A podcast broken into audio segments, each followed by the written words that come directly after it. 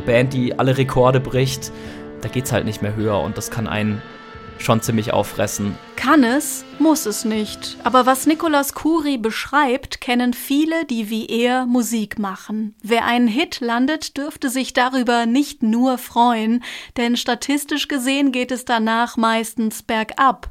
Da kommen doch unweigerlich Selbstzweifel, oder? Also irgendwann kommt halt ein Punkt, wo man sich fragt, wie soll ich das nochmal toppen können? Allerdings spricht der Sänger und Gitarrist der Rockband von Welt nicht aus eigener Erfahrung. Mit ihrem Debüt Schwarz erreichte die Band aus dem Schwarzwald Platz 35 der deutschen Charts.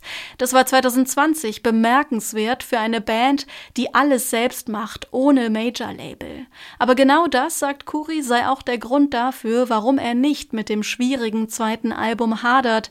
Die Songs sind schon im Kasten. Wir haben einfach gemacht. Auch ihr zweites Album veröffentlichen von Welt wieder selbst, das macht sie frei vom Druck der gewinnorientierten Musikindustrie. Aber die drei Musiker haben die Streams ihres ersten Albums ausgewertet und bemerkt, dass die härteren Songs besonders gehört wurden. Auf ihrem zweiten Album gehen sie darum mehr in diese Richtung. Man könnte böse sagen, sie kopieren den Erfolg von Songs wie Schwarz, Schwarz, Weiß. Es gibt keinen Weg ins Licht, es gibt keinen Weg zurück. Das Licht und den finde ich nicht. Selbst mit Plattenvertrag muss man dem Druck des Labels aber nicht nachgeben, man sollte ihm sogar standhalten, rät der Münchner Musikproduzent Matthias Modica, der selbst zwei Labels betreibt, Teutonics und Cryptox. Die Künstler, die sich über Jahrzehnte gehalten haben, die haben sich immer neu erfunden. Meistens dann, wenn deren ihre Plattenfirmen verlangt haben, gleich zu bleiben, haben die dann schlauerweise was anders gemacht und haben sozusagen damit dann neues Publikum erarbeiten können, nämlich die nächste Generation oder die nächste Modewelle. Trotzdem kreativer Eigensinn und kommerzieller Erfolg, das ist selten. Drei relevante Alben hintereinander, das haben Guns N' Roses, Oasis oder auch Lady Gaga nicht geschafft. Queen und Metallica ist es fünfmal geglückt. Hat jemand sieben oder achtmal etwas Überzeugendes in Albumlänge zustande gebracht, wie Beyoncé oder Depeche Mode, darf man sich verneigen. Ab 10 kann man von einem Wunder sprechen. Das haben die Beatles und die Rolling Stones vollbracht, David Bowie und der größte Popstar unserer Zeit, Taylor Swift. Oh my God, like Ist an dem Mythos also etwas dran, wenn es im Englischen sogar einen Begriff dafür gibt, das Difficult Second Album Syndrome, kurz DSAS? Gleich ein Syndrom klingt dramatisch. Oder ist es am Ende einfach eine Geschmacksfrage? Das von Weltmitglied Nicolas Kuri mochte das erste Album der britischen Band Arctic Monkeys. Der Nachfolger war deutlich ruhiger. The best you ever had, the best you ever had is just a memory.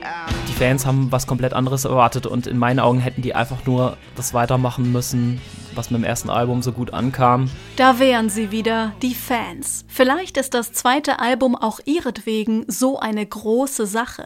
Fans und Kritiker sind oft enttäuscht, drohen ihren Stars mit Liebesentzug, wenn sie plötzlich anders klingen.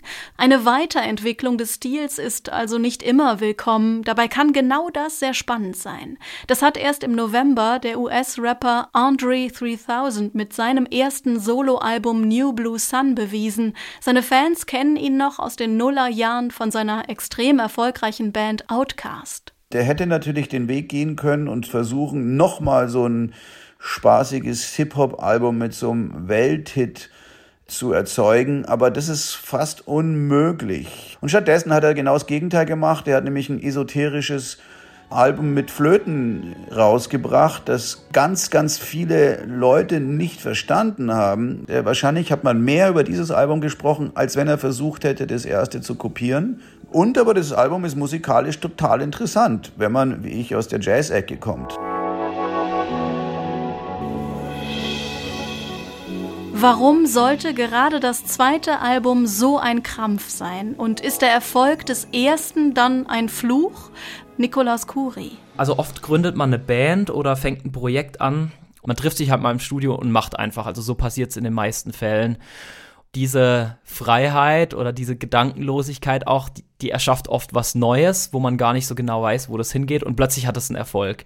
Und dann überlegt man beim zweiten Album, boah, wie habe ich das denn gemacht? So ein Nachdenken kann nervös und unsicher machen oder aber im Gegenteil besonders kreativ.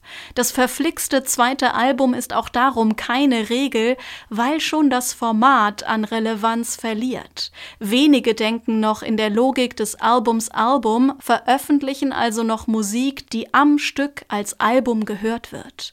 Am Ende geht es vor allem um das Selbstverständnis, macht man Musik um der Musik willen oder für den Erfolg. Wenn einem das aber egal ist, weil man eher künstlerisch denkt und nicht auf Erfolg, Geld oder Ruhm aus ist, dann ist das zweite Album eher vielleicht sogar eine Befreiung.